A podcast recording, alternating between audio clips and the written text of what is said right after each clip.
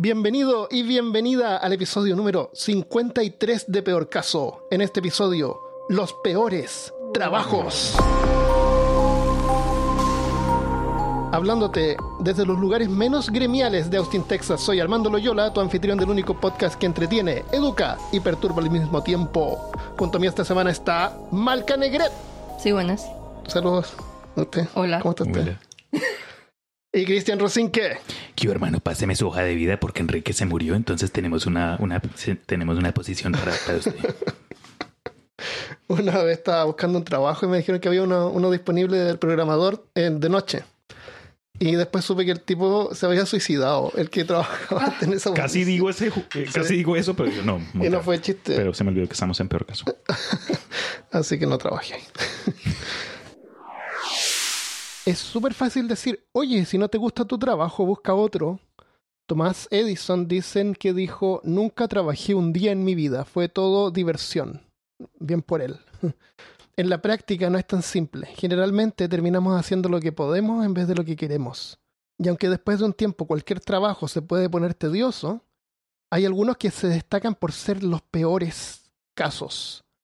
Y por muy malo que creas que sea tu trabajo, siempre hay algo peor. Y si luego de escuchar este capítulo crees que tu trabajo es peor, por favor avísanos. Busca ayuda. Déjenos comentarios. Veamos algunos ejemplos de, de trabajos malos. Me parece. Bueno, este es un grupo de diferentes trabajos que tienen que ver con lo mismo.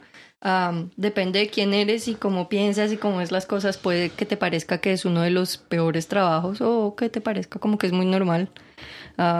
Pero este es, esto tiene que ver con los trabajos de las personas que lidian con muertos. What?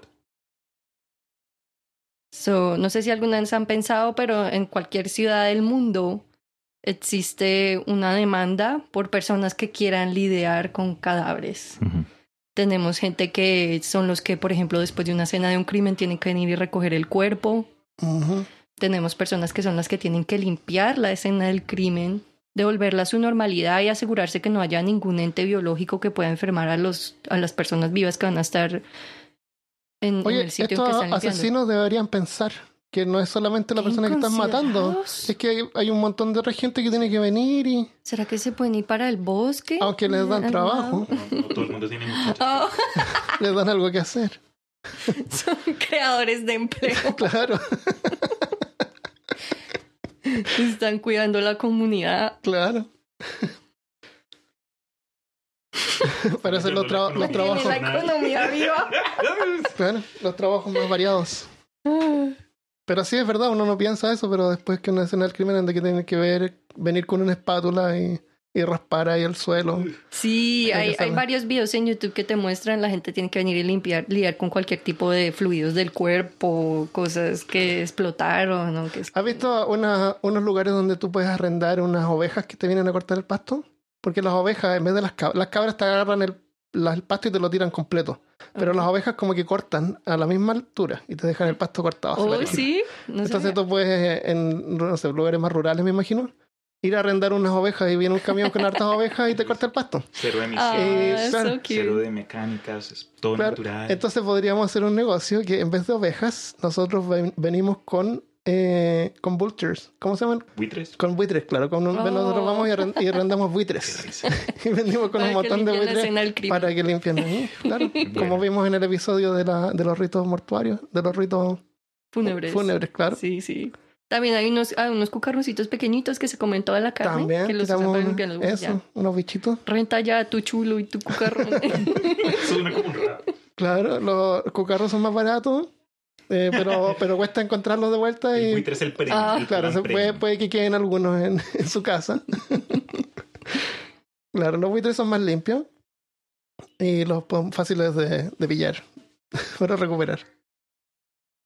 Después de eso, entonces, en, en, casos en que hubo una muerte que no se sabe por qué y se quiere investigar o cualquier tipo de crimen, también tenemos las personas que lidian con el cadáver después de eso, que son los que trabajan en la morgue, que ellos tienen que limpiar el cuerpo, hacer un inventario de todas las posesiones que tenía, sacar los fluidos. Ahí también pueden ver en YouTube, es una buena fuente um, le ponen como un, un bloquecito o una almohada en la parte de abajo del pecho a la persona para que eso empuje el pecho hacia arriba y los, los brazos ca- caigan hacia atrás. Ajá. Y así es más fácil que le abran el pecho y abran la piel hacia Ah. los lados y Le rompen el externo, ¿no? Le tienen que separar las costillas para poder entrar Sí. a los órganos.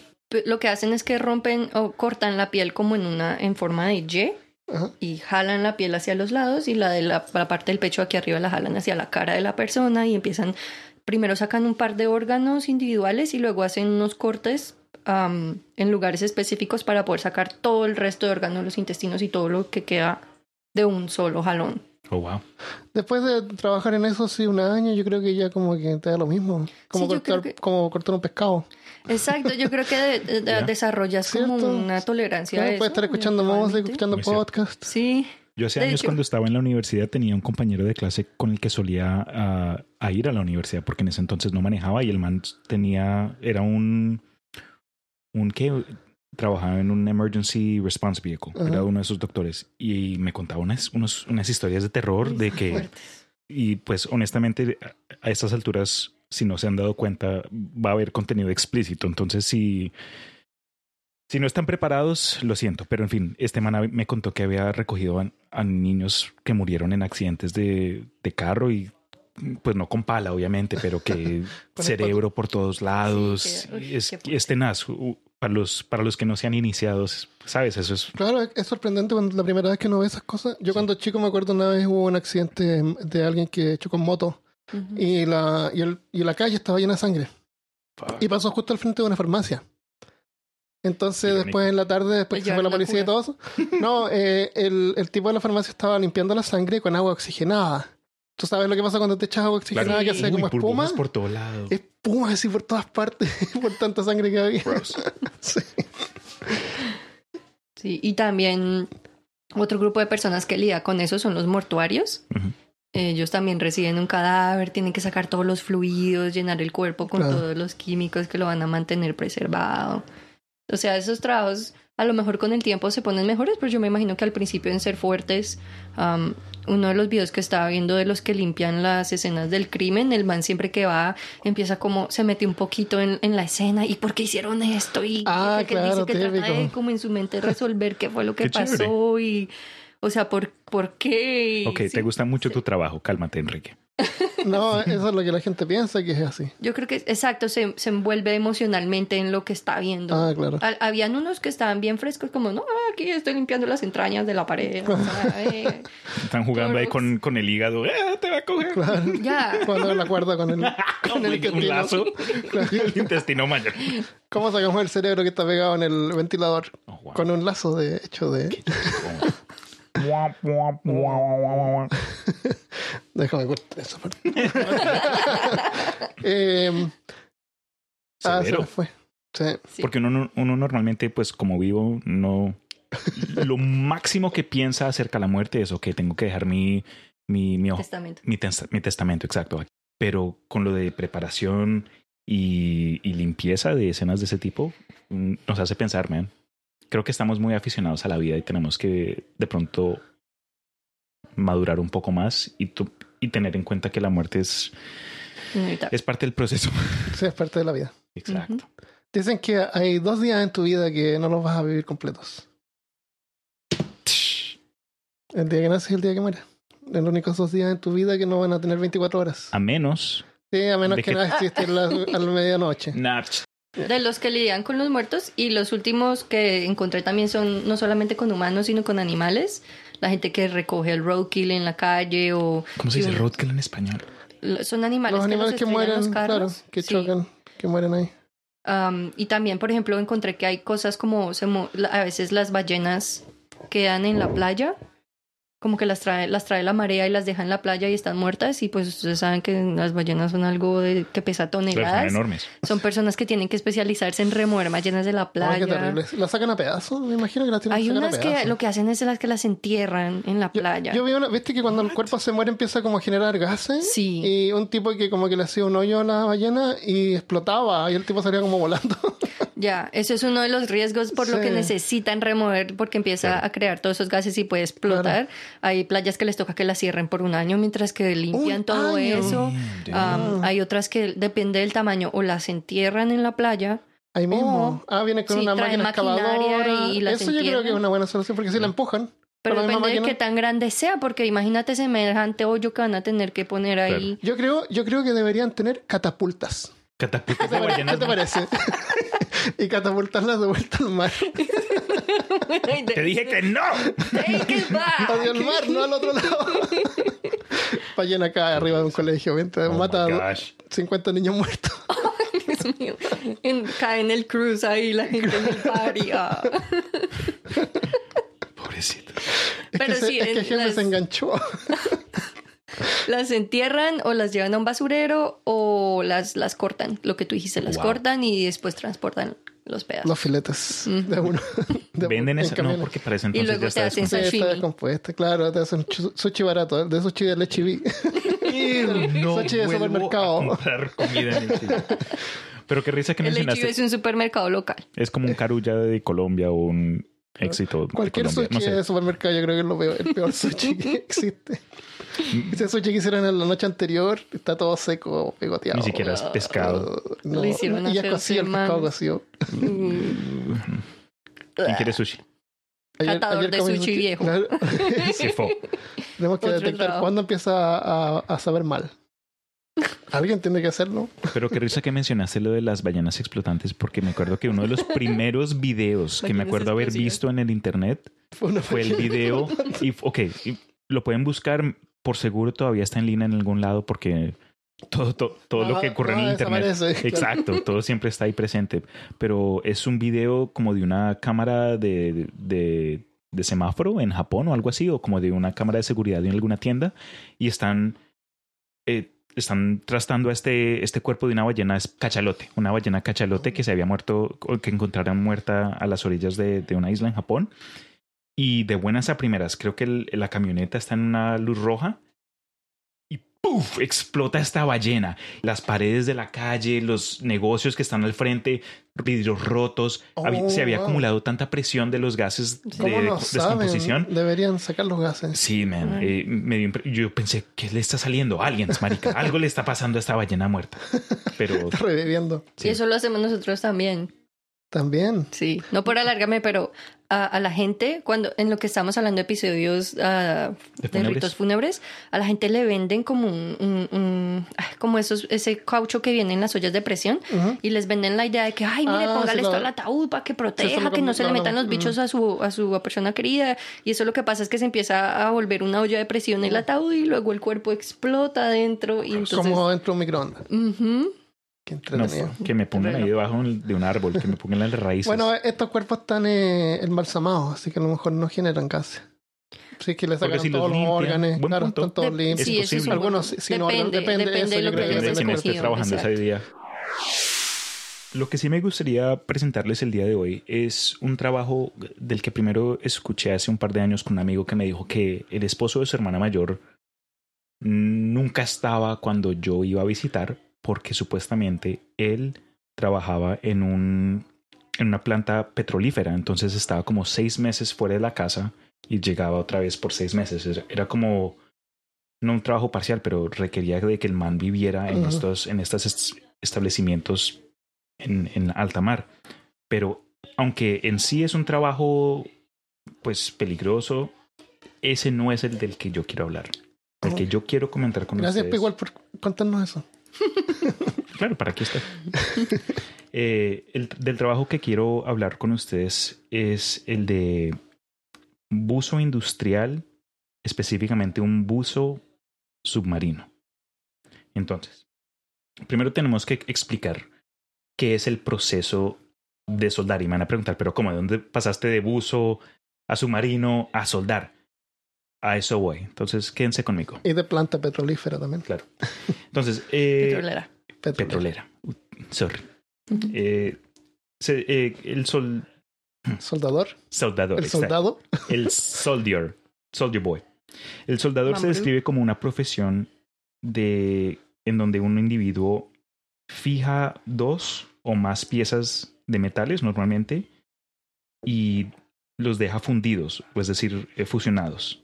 Esta, de esta forma quedan fijas y re- eh, reforzadas. Reinforzadas. Thank you.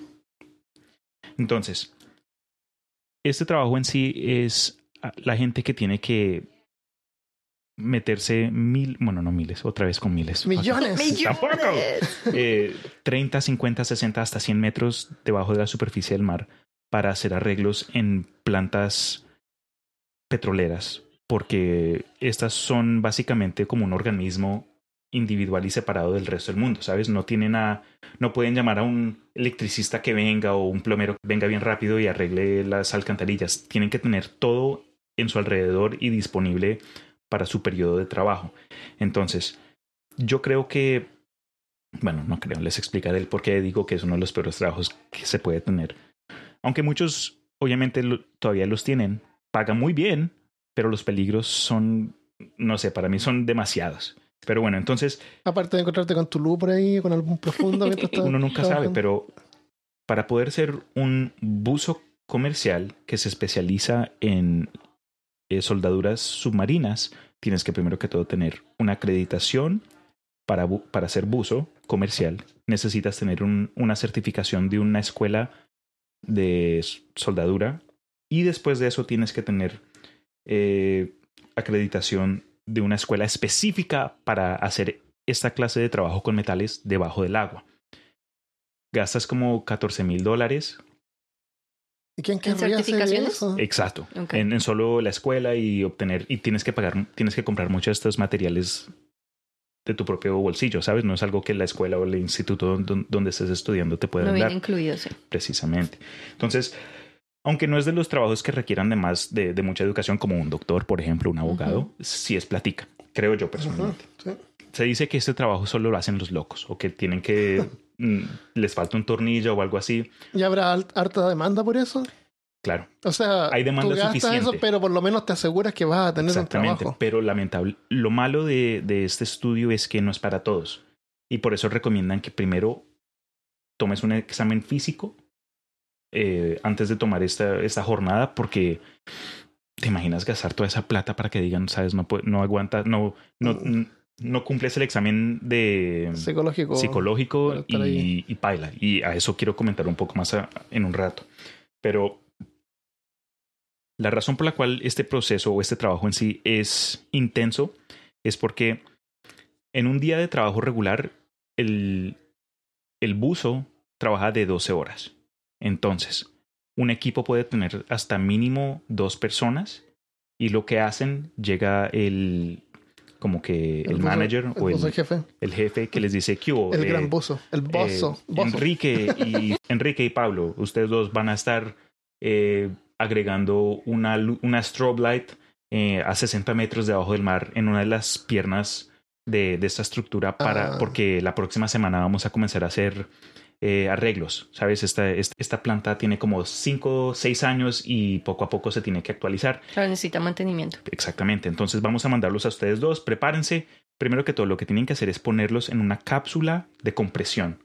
Porque dependiendo del nivel que estén bajando, si pasa de los 40 metros del nivel del mar, el cuerpo comienza a sufrir algo que se llama necrosis nitrógena.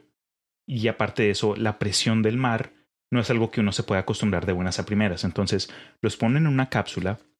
La cápsula en sí puede tener diferentes tamaños, pero eh, en la parte de abajo de ella tiene como una campana gigante. La campana es, eh, es lo más importante, bueno, no lo más importante, pero de ahí es donde trabajan. Entonces, dentro de la planta ponen estos dos individuos o la cantidad de gente que tenga este equipo y con una mezcla de oxígeno y helio comienzan a aumentar la presión para que se compare a donde van a tener que estar trabajando por 6, 12 horas en un 12 horas ahí 12. metido. horas. dude. Entonces, cuando ya hayan eh, tenido esta... El soldar debajo del agua a lo mejor es muy lento. No, no vi, por el agua. pero me imagino que es más no difícil creo, que porque- hacerlo sobre, el, sobre la tierra, porque Seguro sobre la tierra sí. tienes el aire, puedes respirar sin problema, no tienes que tener un, un equipo encima Claro, de y, tuyo. pero, y no Además están que una vez que te metes 12 al agua, tu cuerpo está, no tiene lo, esta misma es que estabilidad. estas son superestructuras. Sí. No es un, no es soldar una reja. Exacto, son, Sí, son materiales más Son grandes que tú. Claro. Pero bueno, entonces, eh, después de que el cuerpo sea adaptado, su cuerpo tiene que ser fisiológicamente adaptado para que puedan, presión. exacto, para que puedan hacer su trabajo. Después, dentro de esta cápsula, los ponen en la campana. Dicen, ok, ya estás a, a- a la presión de 80 metros bajo el mar, métanse en la campana y después sumergen la campana hasta que llegue al, a- al nivel donde están y de ahí sale uno por uno. Entonces, si es un periodo de 12 horas, con dos individuos, cada uno trabaja 6 horas seguidas. Entonces sale el, el man, tiene su traje. Y el otro se queda por seis horas en la campana. Exacto. La campana está, me imagino, como sin agua. O sea, Dado, al- vacía adentro. dado a que es parte de, de, mm, no necesariamente de la cápsula, pero también tiene que tener el mismo, la misma clase de tratamiento para, para Ah, claro. Pero me, me refiero, se pueden sacar la- la- el casco y A, a eso voy. Entonces, dado que está la- impuro, al pero- mismo nivel de presión a donde va a estar, se mete agua, pero no se llena. Entonces Claro, todavía hay, hay- obviamente está mandando aire, le está mandando de todo. Pero las causas más grandes de, bueno, obviamente hay gente que muere en este trabajo y vi un par de entrevistas con gente que hace esto, sabes, día a día, que es su trabajo desde hace más de 5 o 10 años y por lo que encontré, las causas de, la, de muertes más populares, no, no populares, más comunes, porque como populares las, favoritas. las- quieren. es para poder cumplir tu trabajo tienes que estar psicológicamente y físicamente preparado para muchos cambios y condiciones pues no no necesariamente favorables, ¿no? ¿Quién se va a someter a una cápsula submarina por un periodo de 12 horas por ¿Y no qué sé, hacen- seis meses? ¿Y qué hacen durante el tiempo? Deben, Mientras deben están leer un libro, lo Sí. traen en una bolsita Ziploc. Uy, qué chévere hubiese sido haber visto como cuentos de estos de estos trabajadores. Me imagino que debe tener las luces, pero no tiene ventanas, está ahí como Man. cerrado. ¿Por qué A lo mejor duermen. Eso creo yo, pero es que también si te, de- si te duermes y después te dicen, Ah. ok, te toca a ti. Y esa clase de trabajo que Ah. tienes que... Porque cuando llegas a ese nivel del mar y después de todo este proceso tu cuerpo está agotado. Claro, me imagino. Entonces no es que puedas... o sea, o sea, además de todo, eh, no es algo que tú puedas hacer por un, por muchos años. Porque tú vas, tu cuerpo va madurando, a lo mejor no es algo como un deportista, que no puede trabajar Claro. eh, igual, rendir igual durante toda su vida. Sí, Por eso es que ganan tanto dinero, porque su periodo de, actividad es, corta. Claro, No me refiero a que a lo mejor ya cuando cumples 40, el corazón no, te da, presión, claro, sí. no, no, no ya tu cuerpo no se Claro, no puede estar ahí 12 horas. Y como imagino que esto debe ser carísimo, y es la razón por la que los tienen ahí tanto tiempo, para que sea eficiente Ya. según el costo. Cost efficient, Eficiente. Eficiente. Pero eso, esa clase de cosas se puede aprender. Entonces, ¿cómo, cómo se mueren? Bueno, antes, eh, te, te estás excitando mucho, cálmate. Em, algo, ah, una cosa bien chistosa que me, que me dio gracia, aunque la mayoría de los, del- de los aspectos de este trabajo me dieron como más miedo que interés. Algo que sí me dio risa fue que uno de los, esecu- de los efectos secundarios que ocurren en el cuerpo humano mientras los están tratando de adaptar al, a- al nivel al que van a bajar es que como es mezcla de oxígeno y helio, sus cuerdas vocales se disminuyen. Entonces Ah, terminan armando con ardillas. Entonces te imaginas tú estar en una situación súper intensa. Ok, tenemos menos de cinco horas para terminar este. Necesito paz, estoy déjame ponerte el efecto acá. quiero a mi familia,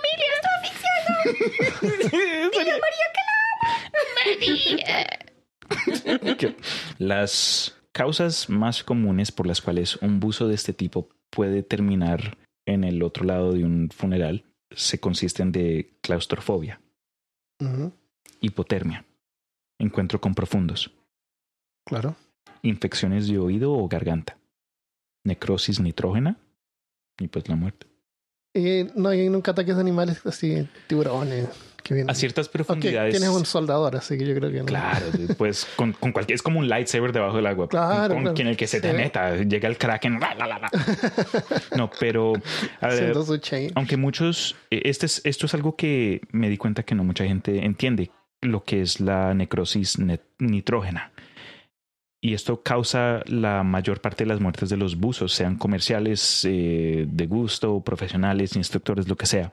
Necrosis nitrógena es que cuando nos- nosotros estamos al aire libre o sobre el, sobre el nivel del mar, Ajá. nosotros inhal- inhalamos oxígeno y exhalamos nitrógeno de forma natural y de forma abierta. Pero cuando estamos sumergidos y sometidos a ciertas presiones como los niveles del mar, este nitrógeno no se escapa de la misma forma y se termina acumulando en tu sangre y en tus, en tus órganos, en tu cuerpo. Por eso es que cuando alguien está haciendo o está tratando de eh, salir del- de, de un, de un buceo de profundidad anormal, tienen que hacerlo paso a paso. Porque si se adelantan mucho o lo hacen a la carrera o como en muchos pasos ocurre que cuando pasas de 30, 30 metros del nivel del mar, te sientes como una borrachera, como si te emborracharas o, o te da mucho sueño. Y te puedes enloquecer, te puedes dormir, te puedes confundir Desmayar. y tratar de desmayar y terminas peor. Pero si tratas de subir, ese nitrógeno comienza a crear burbujas en tu cuerpo y en tu Mm. sangre hasta que lleguen a tu cerebro. Y, I mean, subes, pero su- no estás vivo. Claro. Tú que estás con un huevo en, la, en el cerebro y no sé, eso me da mucho miedo. Qué Por eso, terrible. por eso es que no sé, el, el, el buzo me trae, pero no, no tanto. No, o sea, vamos a algún a estos corales que es como ahí mismo debajito del Sí. agua, una cosa No, así. yo con, con, con, con, mi, con mi tina, ahí estoy bien. Está Pongo bien, agua y brrr, me meto con lavarme la cara está bien. Sí, En fin, ese creo que yo, para mí es uno de los trabajos más, duros. más duros, Sí. ter- terrifying. ¿Ustedes se imaginan que uno esté allá abajo en las profundidades y de repente le den ganas de tirarse un pedo, necesitar ir al baño con urgencia? ¿Qué eran esas personas? Creo que te mueres, dude. O sea, Porque tu eso cuerpo es está tan natural. susceptible. Sí, pero estás Me expulsando era en un metano. baño, o sea, como una limpieza de Claro, estómago. te el lo de- tiras de cambio, vuelta, ¿no? el cambio de gases en tu cuerpo, ¿te imaginas de tirarte un pedo, te mueres? O sea, además estas personas tienen que pasar por una dieta, no Sí, como comer una limpieza de estómago Hablan- o algo así. Qué. Claro. Qué miedo, man. Hablando de dieta, tomar alguna pastilla o di cuenta medicamento. que cuando les mandan comida, mientras están en la cápsula, todavía en la plataforma, tienen que, tienen que eh, agregarle presión a la comida. Entonces, te mandan un vaso de jugo y llega todo. te mandan una hamburguesa y está toda. O sea, tal como las que te dan en el, en el McDonald's. Sí, como en prisión o en colegio, colegios públicos. Claro, eso cuando vas de paseo y tiras la hamburguesa en la mochila y después está todo arrugado. Oh my God. Otro grupo de trabajos que también eh, es de personas que tienen que lidiar con algo bien... Este fue como uno de los más asquerosos para mí, son las personas que tienen que lidiar con otra cosa que tampoco pensamos en nuestro diario vivir, que es nuestros fluidos corporales. Ah, ¿Por dónde pasa tu agüita amarilla? ¿Y quién tiene que lidiar con ella? Amarilla.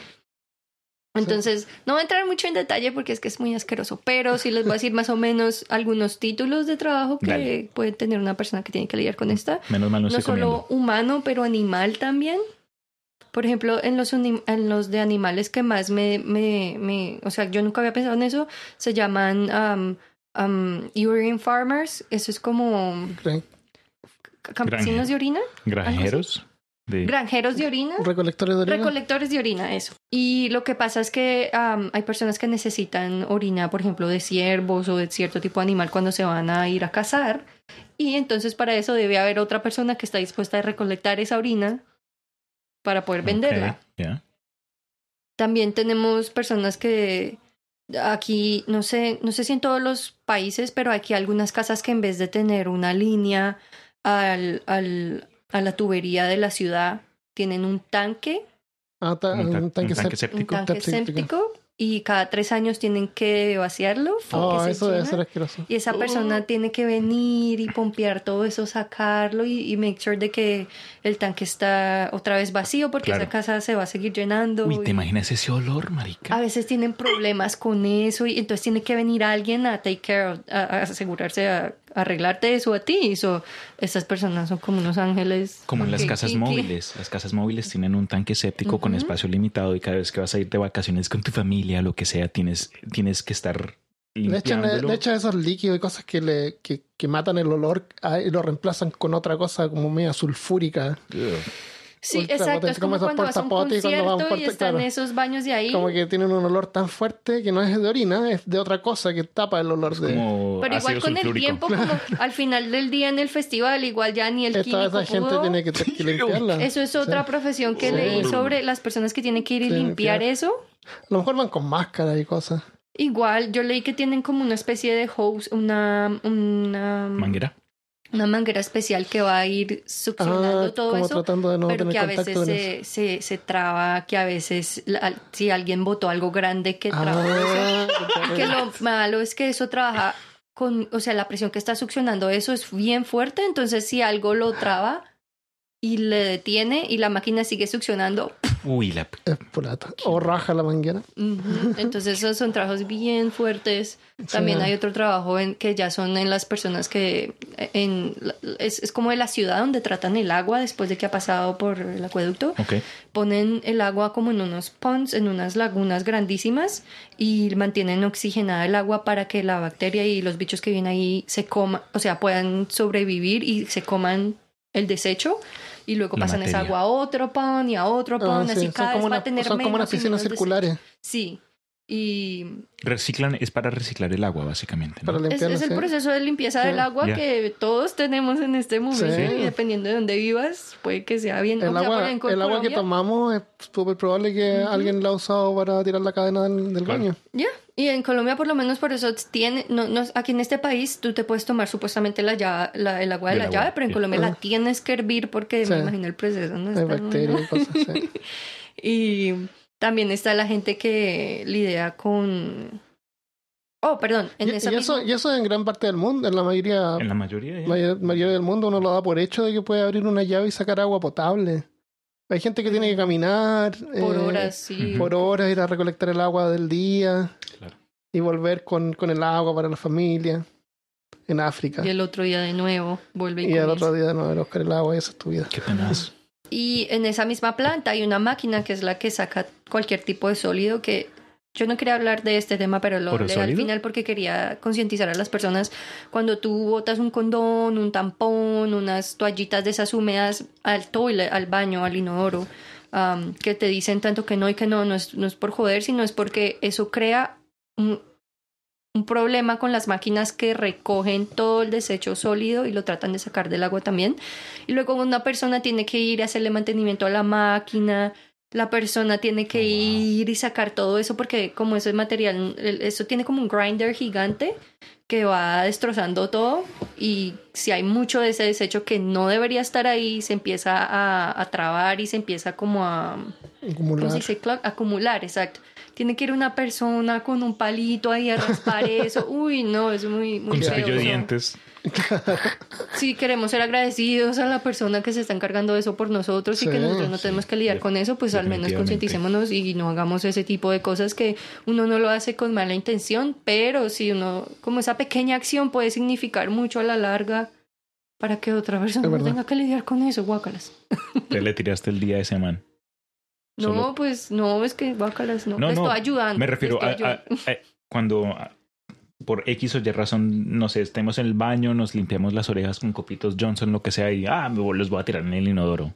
Y por ese simple acto le terminas tirando el día al pobre individuo que está ahí en esas plantas hidroeléctricas limpiando el agua. Es que como es un grinder, tiene dientes y Ajá. ellos tienen que ir a asegurarse de sacar todo eso. O sea, es un proceso bien tedioso. Qué fo. imagino. ¿Ya les cuento uno yo? Sí, da. Porfa.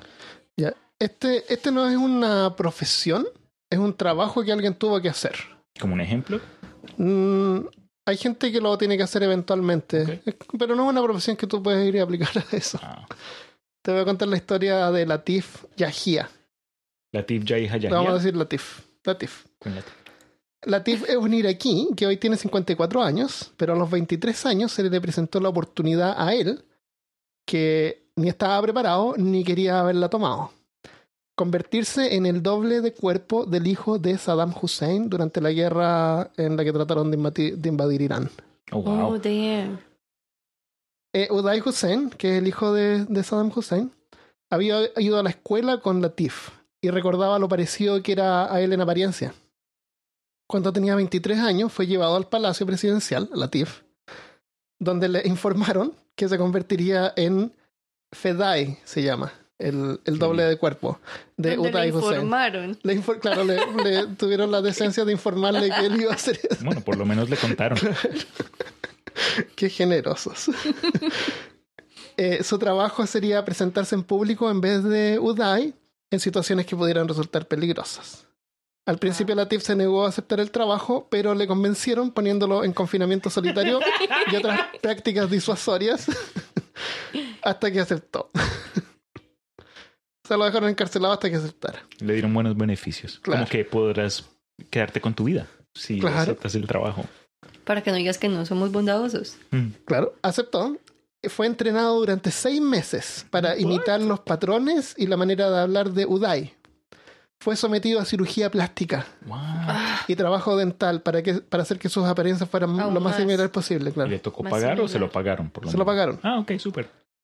Él, vivía, él, vivía como el hermano lipo. gemelo de Uday. Vivía en el palacio con Yeah. todas las comodidades del palacio, con todos los lujos, con todos los autos, todos los- todas las riquezas y comodidades que tenían en ese tiempo. Eh, una vez después de la invasión iraquí de Kuwait en 1990, Latif fue enviado a la línea del frente para dar un discurso a las tropas para subirles la moral y vieran lo valiente que era Uday. Pero no era ni él. Ni era ni él. Qué Claro. risa. Pero en el camino un automóvil, eh, el automóvil fue emboscado y Latif recibió un disparo, pero sobrevivió. Y de hecho eso no fue nada. Durante su trabajo hasta 1992, Latif sobrevivió una docena de intentos de asesinato y su cuerpo tiene cicatrices dejadas por 26 heridas de bala. What? Ah, Sus ideas siempre fueron opuestas a las de Uday, pero vivía en el palacio con todos los lujos, como les conté. Y era como si hubiera sido el hermano gemelo de- del hijo de Saddam Hussein. Man. La amistad a la fuerza se fue deteriorando hasta que un día una mujer a la que Uday, el hijo de Saddam, eh, le tenía puesto el ojo, le, le tomó más atención a Latif. Así que Uday se enojó y terminó disparándole a Latif mientras discutían. ¿Qué? ¿What? Él mismo le disparó a su doble Qué cuerpo. desgraciado, dude. Latif logró escapar al norte, donde fue capturado por kurdos pensando que era Uday, pero lo, pero lo de kurdos, pero lo dejaron en libertad cuando se dieron cuenta de que no era el doble, que era ¿Qué era? que era el doble, claro. Eh, obtuvo asilo en, Aus- en Austria, donde fue atacado de nuevo pensando que era Uday, así que de ahí se lo llevaron a Londres en 1995. Trabajando como doppelganger de Uday entre 1988 y finales de 1991, Latif vio violaciones, tortura y asesinato a una escala inimaginable. mm. El gobierno iraquí, por supuesto, desmiente su existencia. E incluso algunos reporteros dicen que se habría hecho pasar por Uday para enamorar mujeres. Como sea, su historia generó una película en, del 2011 que se llama El doble del diablo. La pueden ver, El doble del diablo, The ¿Está Devil's en, Double. ¿Está en VHS? No- está en Betamax. Ah, ok, me- menos mal. En una entrevista, Latif afirma que, aunque la película es brutal, en realidad era 20 veces peor. Dice que había visto a Uday enterrar un taladro en el cráneo de alguien que estaba torturando, sacar ojos con una cuchara y violar mujeres, lo cual era muy difícil para ver, les decía él, sobre todo cuando la mujer estaba embarazada. Y todo el tiempo llevaba una pistola y podría haberle disparado a Uday ahí mismo, pero pensaba en su familia, en su papá y su familia que de haber hecho eso hubieran, hubieran muerto de la misma manera que él veía morir a toda esta gente. Claro. Sentencia de muerte automática. En julio de mil- del 2003, Uday murió en manos de militares estadounidenses en Mosul y Latif trabaja hoy en día como escritor y abogado de derechos humanos. Oh, wow. ¿Pudo estudiar entonces mientras hacía este, este, otro, tra- este otro trabajo? No, me imagino que se liberó. Tal vez o después. Sí. Man, severo, dude. Ya. Ese, ese es el peor trabajo que puede, uno de los peores que puede encontrar. Definitivamente, ¿no? Ser doble de cuerpo de un asesino o de un, de un dictador. Ser el doble de alguien en poder, dude. En Claro. general, sea presidente, y que sea, y que sea efectivamente eh, eh, víctima de ataques y que le hayan disparado y no se murió. Pensando sí, que era el otro tipo que, que tampoco te gusta siquiera. Claro, él era un rehén. Sí, básicamente. Un- claro. Y otro ejemplo que tengo, pues no necesariamente en detalle o con mucha información, fue una serie como de cositas que yo había pensado que valdría la pena mencionar dado que estamos hablando acá de trabajos malos en general. Y me acuerdo en mis libros de historia haber visto que, no sé, me imagino que hoy en día todavía existe en ciertas partes del mundo, pero hay gente que me acuerdo haber visto que fueron encargados de recoger caca. Es decir, cuando llegaba un sultán en, en, India o lo que sea, detrás de los elefantes, recogiendo el ah, excremento, metiéndolo en bolsas. Pero al menos los, elefantes son, son vegetarianos. Ah, por lo menos. Pero es que si, si, te toca recoger un pedazo de popó del tamaño de tu propio cuerpo... y, caliente, y caliente. Tú nunca has dejado un brócoli en tu carro ahí. el otro que también encontré fue de guardia de prisión máxima. Porque ah, el nivel terrible, de estrés, te quieren matar ahí también. Exacto. Entonces tienes no, como dije, no encontré mucha información, pero con solo pensar en el título de esta clase de trabajos, eh, tienes que tener una clase de personalidad donde o lamentablemente estés abierto a la, a la extorsión o como hacer, sabes, tratos internos o ser un, ser, una piedra, como que nada te molesta, nada, nada te intimida no tienes ni sentimiento humano, pero en fin. ¿Y, trabajos que ustedes han tenido? ¿Qué, se acuerdan? Eh, ¿qué, trabajo creen o el que hayan tenido, el peor trabajo que hayan tenido hasta ahora? Yo tengo un ejemplo, pero yo creo que está hablando como Lord, entonces O sea, estamos hablando de trabajos normales, no, es nada terrible, pero a mí me acuerdo que mi primer trabajo fue en una tienda de deportes que vendían eh, cosas de deporte. Y lo peor era trabajar en la parte de la zapatería. Que la gente te pedía modelos y tenías que ir a buscar el número. Y era una bodega enorme llena de cajas con los números y había que encontrar el modelo justo y la... Porque acá en Estados Unidos son las tiendas gigantes, son grandes, entonces eh, tú ves los modelos de zapatos y ahí mismo abajo están todas las cajas con todos los números. No tienen bodegas atrás. Pero en una tienda chica sí tienen una bodega atrás y tú tienes que ir a buscar el zapato y traerlo de vuelta. Y después cuando la persona se prueba 20 zapatos, hay que ponerlos de vuelta en la caja e ir a ponerlos en forma ordenada donde deben ir para que la siguiente persona pueda ir y, encontrarlo. Qué tedioso. Y eso era horrible, horrible. Me, lo odiaba ese trabajo. Esa, esa parte del trabajo, porque otras veces me tocaba atender otras cosas. Claro. nos íbamos como rotando. Eso es eh, ¿Cómo se le llama ese trabajo? Eh, ¿Comercial? Vendedor, vendedor de zapatos. Cualquier vendedor de zapatos va a entender. Como Ted Bundy. ¿What? no, Al Bundy, Al Bundy. ¿Al Bundy? Uh. Al Bundy. ¿Sabes quién es Al Bundy? De matrimonio con hijo. Married with Children. No. Bueno, Al Bundy era el vendedor de zapatos. uh, una vez me acuerdo que llegaron unas eh, pelotas, balones y había que inflarlo. Eso era como entretenido porque nos poníamos en el patio con un montón de balones y había que inflarlo. Qué chévere. A mí una vez me tocó trabajar en la calle. Ah, fue como un, fue un trabajo bien cortico, pero era una cosa ahí para el gobierno y era como tratando de concientizar a las personas que dejaran de pasarse de la calle cuando el semáforo está en rojo, en verde para los carros y en rojo para el peatón porque en la ciudad en la que yo vivía primero no había ni siquiera semáforos para peatones, entonces cuando implementaron eso, igual la gente se tiraba encima de los carros, entonces ese fue un trabajo bien fuerte porque obviamente la gente no quiere hacer caso, todos estaban acostumbrados a tirarse en la carretera. y sí, me gané hartos madrazos. También me tuve que vestir de mimo porque seguían como saliendo como con ideas de cómo hacer que la gente parara de hacer eso. Entonces primero pusieron como una cuerda, entonces cuando ah, el semáforo peatonal pasara rojo nosotros la subíamos, pero digamos si llovía la cuerda estaba mojada, cada vez que bajaba se untaba de barro, oh. eh, emporcaba la gente cuando ellos se iban a mandar así a, a las oh, malas y se emporcaban y se pegaban unas emputadas, obviamente. Ah, entonces luego no, que vamos a hacer mimos, entonces nos tocaba vestirnos de mimos y arremedar a la gente que se estaba cruzando la calle. Y le rezo al cual, al ser que exista, que exista una foto de Malcamima en algún lado en las profundidades ya de la existe en mi mente. sorry, sorry, Malca. Malcamima. Pero ya existe. no puede salir de la caja. Estaba haciendo, estaba haciendo la pantomima en este momento. con una, una manera a líneas rojas, negras y blancas. Sí, sí tenía una, y tenía una negra y tenía una de líneas blancas y negras. Pero lidiando con esa gente toda emputada, Sí, sí, es, es fuerte. Y bueno, pero yo también había sido mimo para niños ya, entonces en realidad no ah. me da pena. Yo ya había hasta vendido naranjas en la calle para recolectar plata para una vaina ahí. una gente que no tenía plata les ayudé a vender naranjas en la calle. Oh, qué linda. Yo me acuerdo que mi tío me amenazaba cuando yo era niño y me decía, si no se comporta, lo voy a poner a vender frunas en el rincón. Y yo, ok, voy a hacer mis tareas, lo que sea. No siga diciéndole gente apodos o lo pongo, pongo a vender chiclets ahí en, en el semáforo. ¿Y cuál fue, cuál recuerdas tú que ha sido tu peor trabajo hasta ahora? Porque nunca sabes qué va a pasar después. No, claro, es es muy cierto. Trato de... Hay que ser positivo. No lo quiero jinxear. claro. No, hay- no sé si en Jinxear es maldecir. maldecir. Eh, pero ok.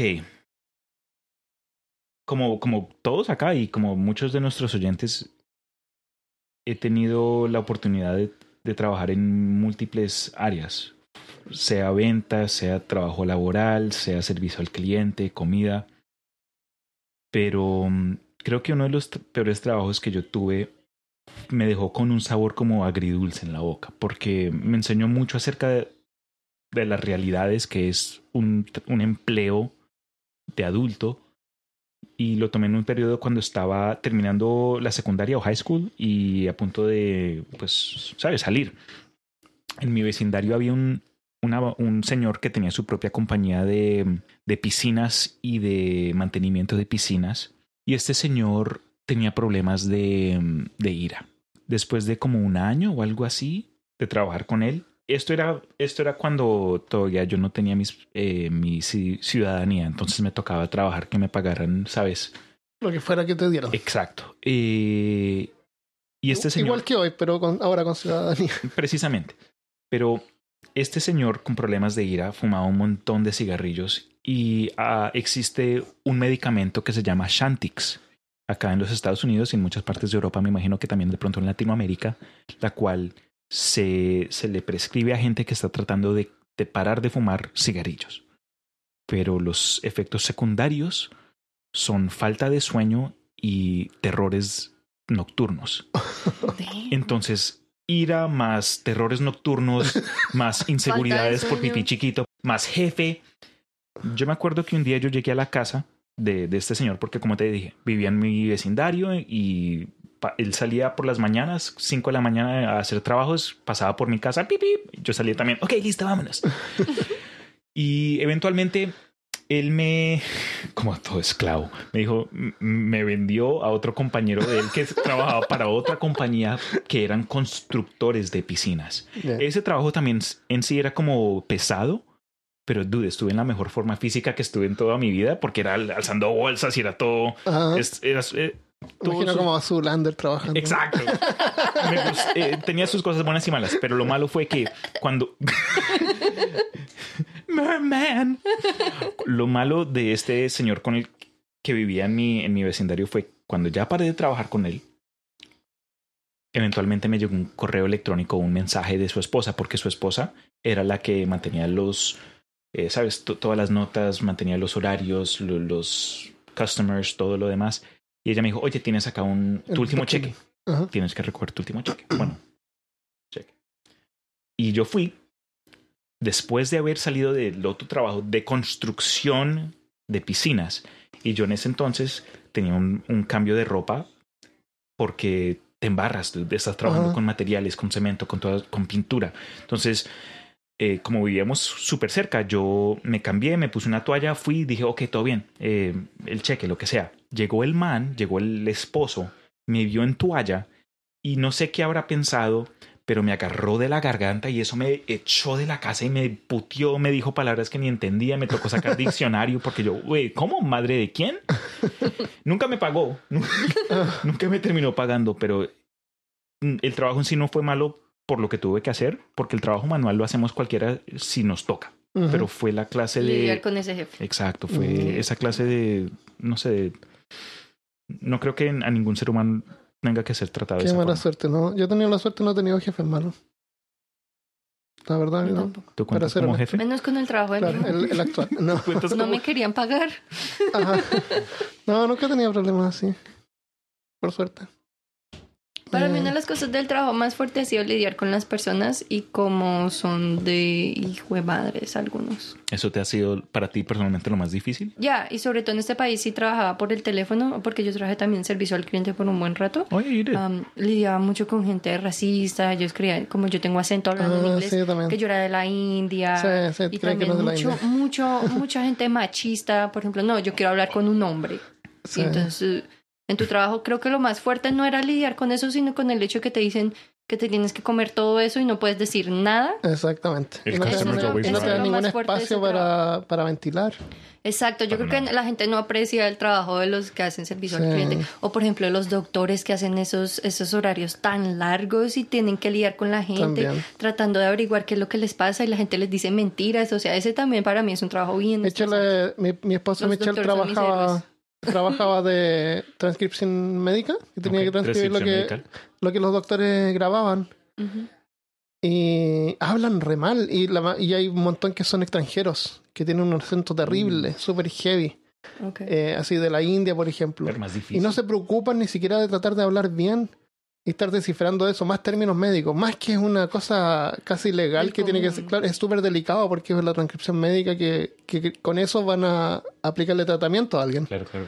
Oye, pero Es más respeto a la. Michelle, entonces, porque entonces oído de Diana Jones. Sí, tiene que estas- entender un montón de cosas, sí, es súper difícil. Y términos extraños que... Exacto. y- sí. Bien técnico. Así que los transcripcionistas médicos generalmente se especializan en diferentes áreas y trabajan en eso porque así sí, saben todos los términos que pueden venir de esa, de esa área.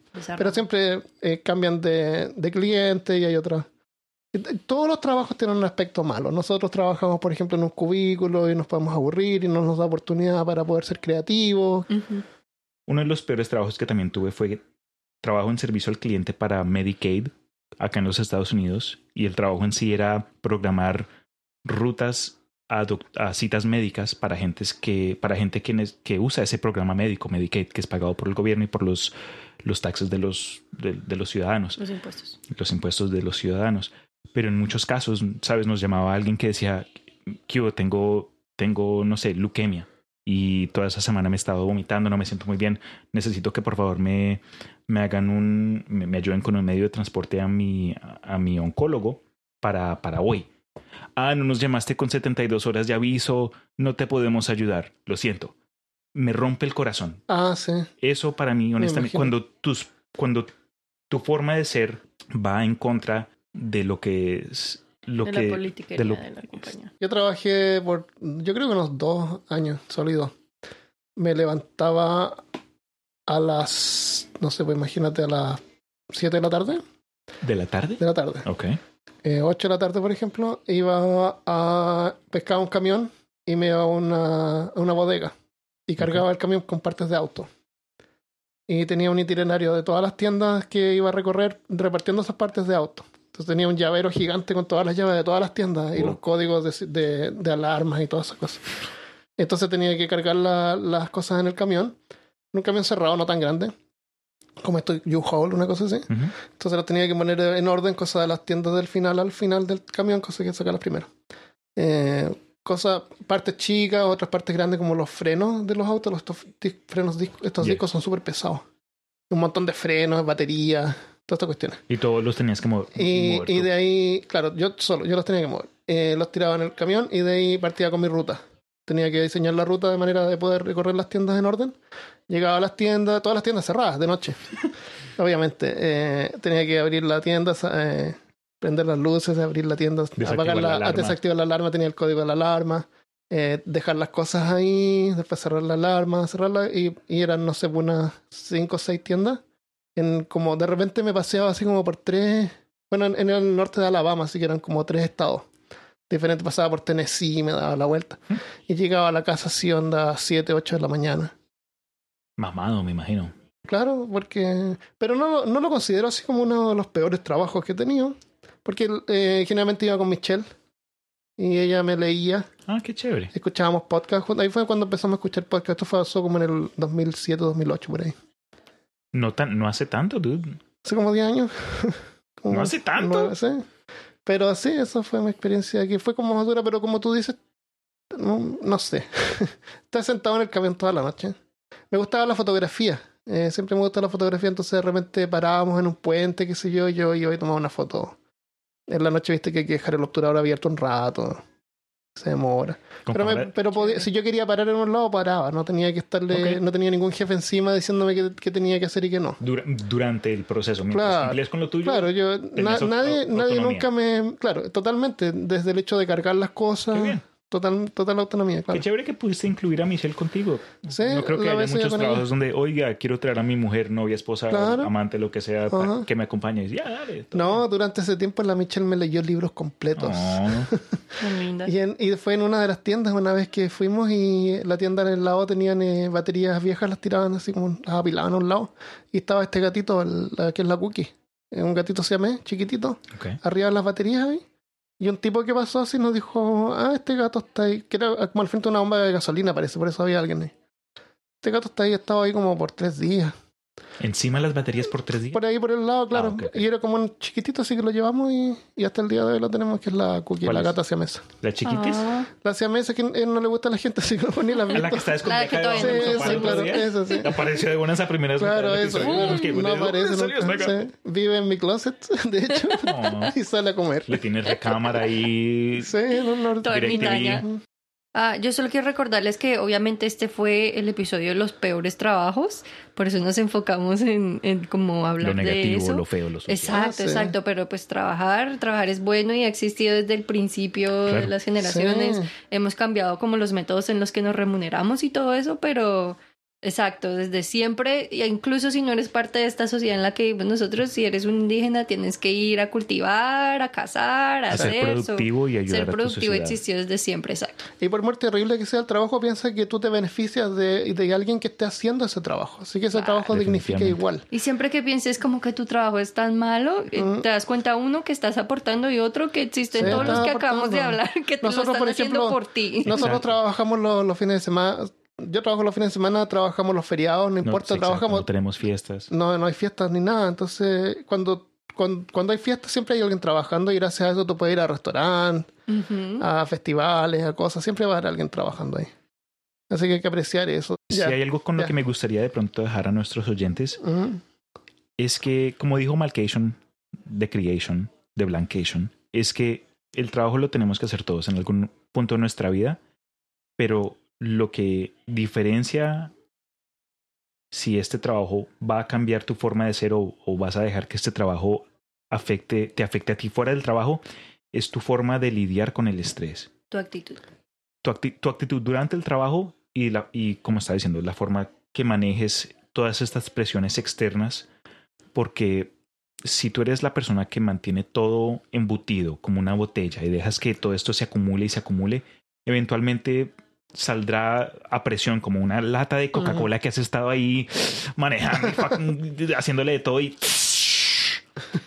eso no es necesariamente algo positivo. Y odies tu trabajo, ames tu trabajo, cada uno de nosotros vamos a tener que lidiar con, con conflicto en algún punto. Y creo que es sumamente importante que, que nosotros sepamos reconocer nuestros propios límites, nuestras fortalezas y las cosas en las que necesitemos ayuda. Sea, sea y, y cuando estés en, estas, en estos encuentros donde o tengas a un, a un, un customer, ¿cómo se dice? Un, ¿Un cliente? un cliente terco o un jefe que no quiera ayudarte a ti, eh, sabes, respira, no estás solo.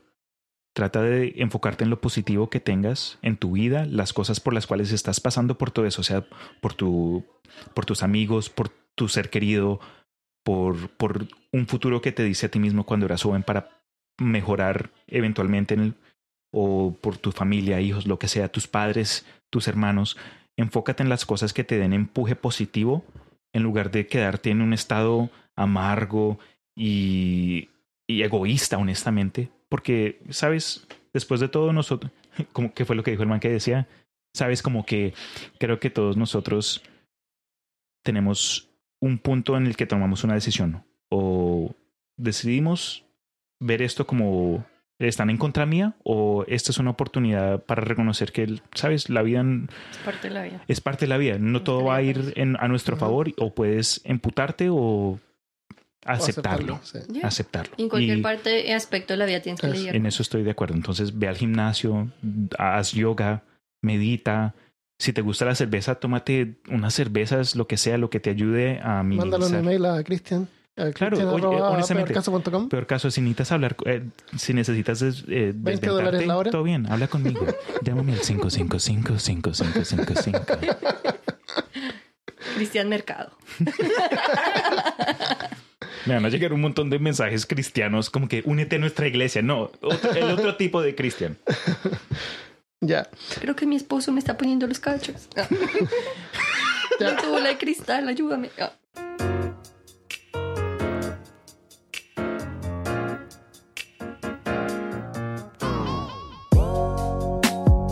19 de septiembre de 2017 publicamos el primer episodio sobre momias. Durante todo un año, cada lunes publicamos un episodio nuevo, llegando a este, el número 52. Y con él cerramos la temporada 1 de Peor Caso. Ha sido un placer saber que lo han disfrutado. Spotify ha sido lejos el lugar más popular para escuchar. Solo el mes de agosto, episodios de Peor Caso fueron descargados más de 60.000 veces y actualmente está en los top de los más escuchados en varios países de Latinoamérica. Y todo gracias a ustedes por escucharnos y compartirnos. Muchas gracias. Les quiero agradecer también a quienes nos apoyan en Patreon y les tenemos una sorpresa. Muy pronto vamos a tener stickers de vinilo de esos de súper buena calidad con el logo de Peor Caso y les vamos a enviar uno por correo a todos los que en este momento nos apoyan y se suscriban hasta el 30 de septiembre en Patreon, sin importar el nivel. Así que si has estado pensando en suscribirte, aprovecha. Es patreon.com slash peor caso. Un agradecimiento especial también va para todos los que han participado en este podcast. A Christopher por su sentido del humor e interés en temas históricos y literarios. A Christian por su cándido entusiasmo por temas de misterio y paranormales. A Malca por su interés en derribar estereotipos y habernos traído algunas de las historias más perturbadoras. A Carolina por siempre promover la razón con una mente científica y su humor medio pícaro. Gracias también a Felipe Choque por su increíble arte que le ha dado personalidad al podcast. A Milko y Alfonso por su aparición y participación. Y un agradecimiento muy especial a mi esposa Michelle por apoyarme y tenerme paciencia mientras he pasado sentado por horas en algún café o librerías preparando episodios durante nuestro fin de semana. Todos ellos y ellas forman parte del proyecto y espero que haya sido una experiencia excelente, igual como lo fue para mí. Y bueno, para la próxima temporada, como saben, la intención principal del podcast ha sido entretener y también aportar con algo nuevo para aprender, hacernos pensar y también unirnos, porque al final somos todos latinoamericanos. Vamos a tener un periodo de descanso para juntar energías y planear la próxima temporada en la que quiero que nos enfoquemos aún más en la calidad y profundidad de los temas. Sé que muchos quieren algo nuevo cada lunes y lo entiendo porque yo también escucho podcasts y no puedo tener suficiente de los que me gustan, pero entiendo que requiere tiempo y esfuerzo preparar algún episodio. Así que es posible que nuestros episodios salgan cuando estén listos y no necesariamente cada semana. Esto simplemente es para poder hacer algo con más pasión y dedicarle el tiempo que merece, y no correr el riesgo de terminar con algo hecho a la rápida. Y a ti que estás escuchando, te doy las gracias por habernos oído hasta ahora. Me da mucho gusto que hayas disfrutado lo que hacemos y espero que la siguiente temporada te guste aún más. Si quieres saber cuándo habrá un nuevo episodio, puedes suscribir tu email para que te llegue un mensaje cada vez que salga un episodio nuevo. Puedes hacer esto en email.peorcaso.com. Si tienes comentarios o sugerencias, nos encuentras en todas partes por Peor Caso. Y si quieres contactarnos personalmente, puedes encontrar nuestra información de contacto personal y redes sociales en peorcaso.com en la sección acerca de. Y como siempre, gracias por escuchar y nos vemos la próxima temporada. Adiós.